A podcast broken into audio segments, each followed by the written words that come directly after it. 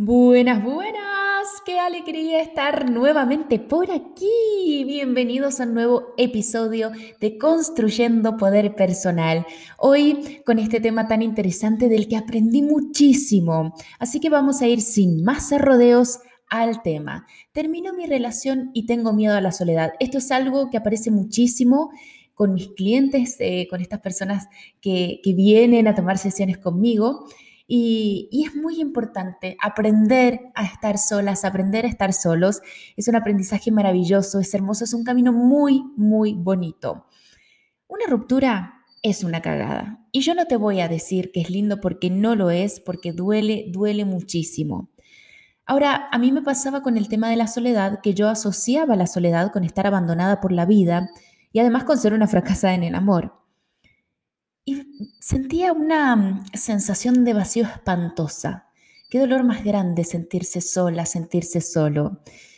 ¿Y qué sucedía? Que para no estar sola soltaba una relación e inmediatamente agarraba otra. Y esto lo he visto muchísimo con las personas que confían en mí, que toman procesos conmigo, que es, siempre digo, mm, eh, a lo Tarzán, ¿no? Soltamos una liana y nos tomamos de otra inmediatamente. Ni hablar cuando te dejan. Cuando te dejan, además de sentirte sola, te sentís expulsada, rechazada, abandonada, no querida. Y como por si fuera poco, también sentís vergüenza. Porque no sé si les ha pasado, pero a mí en más de una ocasión, llegas a reuniones donde coincidentemente la vida te refriega en la cara que todos están en pareja y más felices y cariñosos que nunca. Qué cosa que justo el día que vos llegás Está todo el mundo en pareja, felices, cuchi cuchi por aquí, cuchi cuchi por allá, y vos estás solo o estás sola, y encima representas una amenaza para algunas de las mujeres que agarran fuerte a su pareja, marcando territorio. No lo mires, está conmigo. Te sentís desconectada, avergonzada y claro, sola. Entonces empiezan a venir algunas preguntas a la mente en, en esas sensaciones extrañas e incómodas. ¿Será que nunca voy a encontrar esa persona? ¿Será que por no estar sola me vuelvo a confundir y elijo mal otra vez? Por lo demás, nunca falta el comentario estúpido de que las mujeres, si no nos apuramos, entonces se nos pasa el tren. O que cuando encontramos un buen hombre tenemos que cuidarlo y no soltarlo porque hay pocos. ¡Qué mediocridad! Me niego y me niego rotundamente a que nos reduzcamos a eso. No se te pasa ningún tren porque el tren sos vos y vas a viajar por donde quieras, hacer las paradas que se te antojen y desviarte del camino si es necesario. Vos sos tu tren y te manejas como te haga mejor. Por otro lado, cuando estamos con alguien, esto de que hay que cuidarlo, eh, por supuesto que hay que cuidarlo, o sea, eso es parte del buen amor, pero escúchame, a vos también te tienen que cuidar. Mas eso no significa amarrarnos, porque agarrar fuerte de alguien es apegarse. Así es que te sugiero que no te agarres de nadie más que de ti misma, de ti mismo, para que cuando termines una relación sepas que la única forma de estar bien es volviendo a ti mismo, volviendo a ti misma. También hay una parte linda de la que nadie nos habla cuando terminamos una relación y estamos solos, solas. Primero, es importante entender que un término no se lleva a tu vida completa, aunque así lo creas al principio. Seguís estando viva, seguís estando vivo, seguís teniendo cada día para vivir tu presente y también construir tu futuro. Segundo, es una oportunidad para potenciar tus amistades y un entorno que te inspire a ser mejor. De hecho, lo primero que hice al enfrentarme a una posible ruptura fue armar mi círculo de contención para los momentos de angustia. Fue llamar a mis amigas, a mis amigos y decir, mira, se viene el término, es una decisión que estoy evaluando, así que me vas a tener llorando con pañuelitos, queriendo comer chocolate en tu casa. Es posible que cuente con vos y por supuesto que las personas que te aman y que son buenas amistades y, buenos vínculos y que son fuertes van a estar ahí en esos momentos. Y también fue muy importante conectarme y armar este círculo de contención también para disfrutar de compartir y tener conexión social. Ahora, podés estar pensando mientras me escuchás, sí, está bien, Ivy, lo que pasa es que después de mi relación yo me quedé sola o yo me quedé solo, no tengo a nadie, y tranqui, porque nos pasa a muchos, y también lo viví, que depositamos tanta energía en la pareja que nos desconectamos de nuestras amistades. Podés hacer un llamado, buscar una junta, una reunión, pero también es importante que te abras a nuevas personas. ¿Cómo? Bueno, aprovechar las hermosas comunidades que se forman en Internet. Es más, si este podcast impacta a varias personas, armamos un grupo de WhatsApp para acompañarnos en este viaje hacia la reconexión con nosotros mismos. Solamente me mandas un mensaje por interno al Instagram, al Facebook, a donde quieras y entras en el grupo. Em, de hecho, termino de grabar esto y voy a armar este grupo de WhatsApp en el que voy a estar sola inicialmente, pero espero que nos sumemos todos los que quieran, los que necesiten, para que podamos acompañarnos y también para que cada uno pueda regalar en ese grupo herramientas que le vengan bien para aprender a estar solos, a estar solas. Porque justamente es eso lo que tenemos que aprender. Me habrán escuchado más de una oportunidad decir que nosotros somos seres dependientes. No estoy hablando de dependencia emocional, estoy hablando de que cuando nosotros nacemos dependemos del cuidado de nuestros padres o de la persona que esté a cargo, porque si no nos morimos. Entonces, ya venimos chipeados eh, con, esto de que somos dependientes y que necesitamos a otros para estar bien. Además, somos seres sociales. Entonces, es importantísimo hacer este camino para aprender a estar solos, aprender a estar solas, también entendiendo que eso no significa desconectarnos de nuestro mundo social, ¿sí? Y que hay que diferenciar entre estar solos a aprender a estar sin pareja. Y creo que es ese el desafío. Entender que cuando no estás en pareja no significa que tengas que estar sufriendo, martirizándote, eh, siendo un punto en el mundo, solo, sufriendo, sin ningún tipo de amigos y qué sé yo. No, no, no. Entonces, te voy a dar algunos tips para que inicies este camino. Primero, toma sesiones. Hace un trabajo de sanación, autoconocimiento, autoestima conmigo o con quien vos quieras, pero es importante que busques acompañamiento y ya vas a ver cómo la transformación desde la sesión 1 comienza de manera increíble. Porque además, con procesos donde vos sos acompañado, donde te dejas acompañar por un profesional, entendés y gestionás mejor tus emociones, sobre todo la emoción de la tristeza que está muy presente en estos procesos y vas adquiriendo herramientas que te demuestran que en realidad podés con todo lo que te propongas. Entonces, insisto, toma sesiones. Aunque no sea conmigo, por supuesto que si es conmigo, estoy encantada de tomar tu mano e iniciar el proceso, sobre todo porque siempre digo que, que en los procesos con, las personas que confían en mí, no solo se transforman ellos, sino que yo también pero es importante que te permitas ser acompañado o acompañada para hacer de la soledad el instrumento de reconexión, de recuperación de tu autonomía y de aumento de tu poder personal. Y además, para transitar el duelo como corresponde, porque frente a rupturas, hacer el duelo es clave.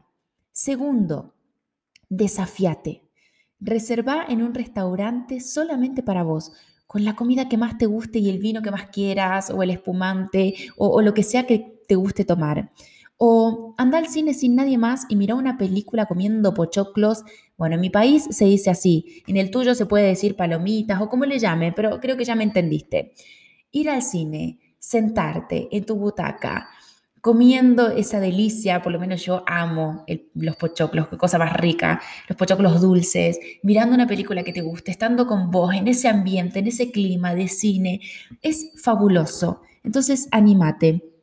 O también puedes planificar un viaje sola o solo y encontrarte con vos y encontrarte cómo sociabilizás con las personas. Sabes que, por ejemplo, yo detecté que mm, siempre me muestro como una persona muy extrovertida, con mucho carácter y todo, pero en realidad soy muy tímida y me cuesta un montón. El otro día, de hecho, una amiga me invitó a su cumpleaños y cuando entré por la puerta y vi que habían 30 personas que no conocía, que se giran a ver quién llega, y aparte que te sentís evaluada porque yo ya entiendo el comportamiento humano, que cuando te ven los primeros dos segundos ya se arman una percepción de ti y bla, bla, bla. Dije, wow, qué increíble cómo le estoy dando poder a la opinión de los demás, cómo me siento amenazada cuando estoy frente a personas que no conozco y cómo en esta situación me está costando soltarme y, darle entidad a quien yo quiero ser, a quien yo soy y entender que es digno ser como soy. Entonces, em, para mí, honestamente en un momento dije, bueno, no, me voy de acá, doy el regalo, abrazo a mi amiga, le dijo que, lo pase muy bien y agarro mi autito y me vuelvo a casa. Eh, y después dije, no, porque esto es una señal de que me está dando miedo enfrentarme a personas que no conozco, porque tengo miedo al rechazo, porque tengo miedo a que me evalúen, porque tengo mm, miedo a ser juzgada y porque le estoy dando mucho poder a lo que otros piensan y de alguna forma estoy creyendo que soy indigna por algo. Y claro, una de las cosas por las que me creía indigna es porque yo llegué sola y todos estaban en parejas. Entonces, Em, me refugié en una de mis grandes amigas y le dije, por favor, quédate conmigo, hasta que poco a poco, mientras transitaba el, festejo y mientras iban pasando las horas, eh, fui acomodándome mejor, conversando con algunas personas, eh, saliendo de ese rincón, porque me instalé en un rincón así como aquí estoy escondida, no quiero molestar, no quiero nada, eh, y poco a poco Mm, aparte, mm, mi amiga tuvo una conversación conmigo muy linda, donde me dijo, no tenés que sentirte culpable ni por estar sola, ni por eh, ser linda y estar llamando la, atención, porque mi amiga es muy buena, me quiere mucho, entonces me dice que soy linda. Eh, y fue como, ok, tengo que hacer un cambio de chip. Entonces, esos pequeños desafíos que para uno implica incomodidad, también son importantes que empecemos a tomarlos y hacernos cargo. Mm, yo sé que no va a ser muy cómodo la primera vez que vayas a un restaurante solo sola, eh, que reserves para vos y mientras ves que en las mesas hay familias, hay parejas, hay grupos de amigos, ok, pero te prometo que transitando esas experiencias Después tu relación con vos misma, con vos mismo cambia, se transforma, es mucho más sólida, más fuerte. Ir al cine sola, solo, yo la primera vez que lo pensé dije, pero, pero ¿por qué me voy a hacer algo así? ¿Por qué me voy a exponer a ir a un lugar donde todo el mundo va en pareja? Y después dije, ¿y por qué no? Si es que yo quiero primero estar en pareja conmigo para poder luego tener una relación sana. Entonces, como les digo, esto implica incomodidad. Eh, pero también es interesante desafiarse y dar el salto y dar el paso. Tercero, toma nota y contestate a diario qué aprendizaje te está regalando la soledad. Y esta pregunta, hacétela cada vez que tengas ganas. ¿Qué aprendizaje te está regalando la soledad? Anótalo, escribí, porque, bueno, es terapéutico escribir y aparte que después cuando vuelvas a revisar esos aprendizajes que te deja la soledad, te vas a ver que el crecimiento es gigante. Cuarta recomendación, hacer rituales. El mío, por ejemplo, uno de mis rituales es prender una vela cuando siento que debo reconectarme conmigo. Prendo dos velas. Esas velas simbolizan algunas personas de mi sistema familiar que murieron o que no alcanzaron a nacer, pero que siento que me protegen y que para mí son importantes. Entonces prendo esas velas en honor a esas personas y también me imagino a mis padres detrás de mí, detrás de mí dándome su fuerza y agradezco por todo lo que venga a mi mente en ese momento. Primero agradezco siempre por la vida, es parte del ritual, pero después agradezco por todo, em, por tener comida, por tener un techo, por haberme duchado, por haber tomado mi té hoy, por haber hablado con mis amistades, por tener mis clientes que confían en mí. Empiezo a agradecer porque estoy mirando en este momento cerros preciosos, porque siento el, calorcito del sol, porque respiro aire, porque puedo llenar de oxígeno mis pulmones, mis órganos y así empieza mi mente a expandirse en el agradecimiento. Entonces, ¿qué ritual querés implementar vos para conectarte con tu esencia, con tu ser, con tu fuente de poder personal? Como quinta recomendación, aprende a valorar y disfrutar del silencio en vez de querer poner este parche, ¿no? Al sentimiento de soledad, em, a esta cosa que nos produce el silencio, que queremos prender el televisor, poner música, enseguida necesitamos como algo, ¿no? Que, que no nos haga sentir tan solas, tan solos. Entonces, disfruta al menos, para empezar, cinco minutos de silencio puro. Y de pronto, cuando estés en ese silencio, comienza a escuchar más allá ¿Qué es lo que se oye en el silencio? Yo he descubierto sonidos mágicos en la brisa, en los techos, en las hojas. Entonces permitite conectar con ese silencio cada día, aunque sea cinco minutos. No llegues a tu casa enseguida prendas el televisor y todo. No, a ver, escucho, ¿qué hay? ¿Qué hay en el silencio? Y puedes tirarte en la cama y mirar el techo y quedarte esos cinco minutos solo, sola con vos, escuchando ese silencio. Como sexta recomendación, acércate al arte. Aprende a tocar algún instrumento, aprende a bailar algún ritmo, escucha una música que no habías escuchado antes, comenzá clases de canto, ponete a pintar, aprende a bordar, tejer, escribí. Escribí mucho y todo lo que necesites porque es una fuente de liberación hermosa y que además después se puede convertir en un libro si yo juntara todo lo que he escrito en cada post que, pongo en mi Instagram o en mis redes, em, cada cosa que escribo, cada guion para un podcast, digo, wow, podría pensar en algún momento en un libro. Entonces, todo lo que... Siempre acercarse al arte es muy sanador y todo lo que te conecte con esa parte de ti, con esa parte em, que se inspira y que se abre es fabuloso. Séptima recomendación, aumenta las prácticas para tratarte bien. Haz ejercicios, come saludable, dúchate, anda al médico a realizar los, chequeos, sobre todo si aparece un síntoma, ¿para qué te voy a decir? Que es importante que escuches porque los síntomas siempre traen algún mensaje. Cuida la manera en que te hablas a vos misma, a vos mismo. Utiliza palabras con las que te demuestres respeto y amor.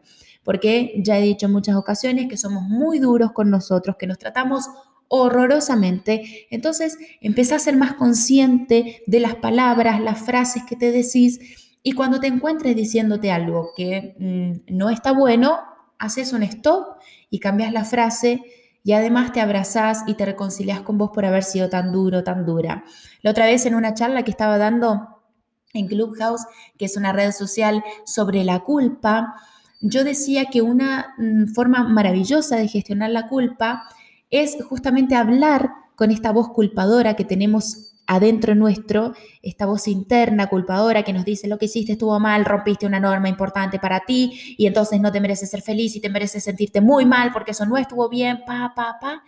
Lo que yo digo es, ¿qué pasa si hablamos con esa voz y le decimos, a ver, primero gracias porque me estás dando la información de que hice daño o de que rompí alguna norma que rompe alguno de los valores que para mí son importantes. Entonces, gracias porque tu función, la función de tu voz, es la de alertarme cuando he dañado o he roto alguna norma. Entonces, gracias por eso. Ahora, como bien digo, tu función es la de alertarme y no la de dañarme, ni maltratarme, ni castigarme.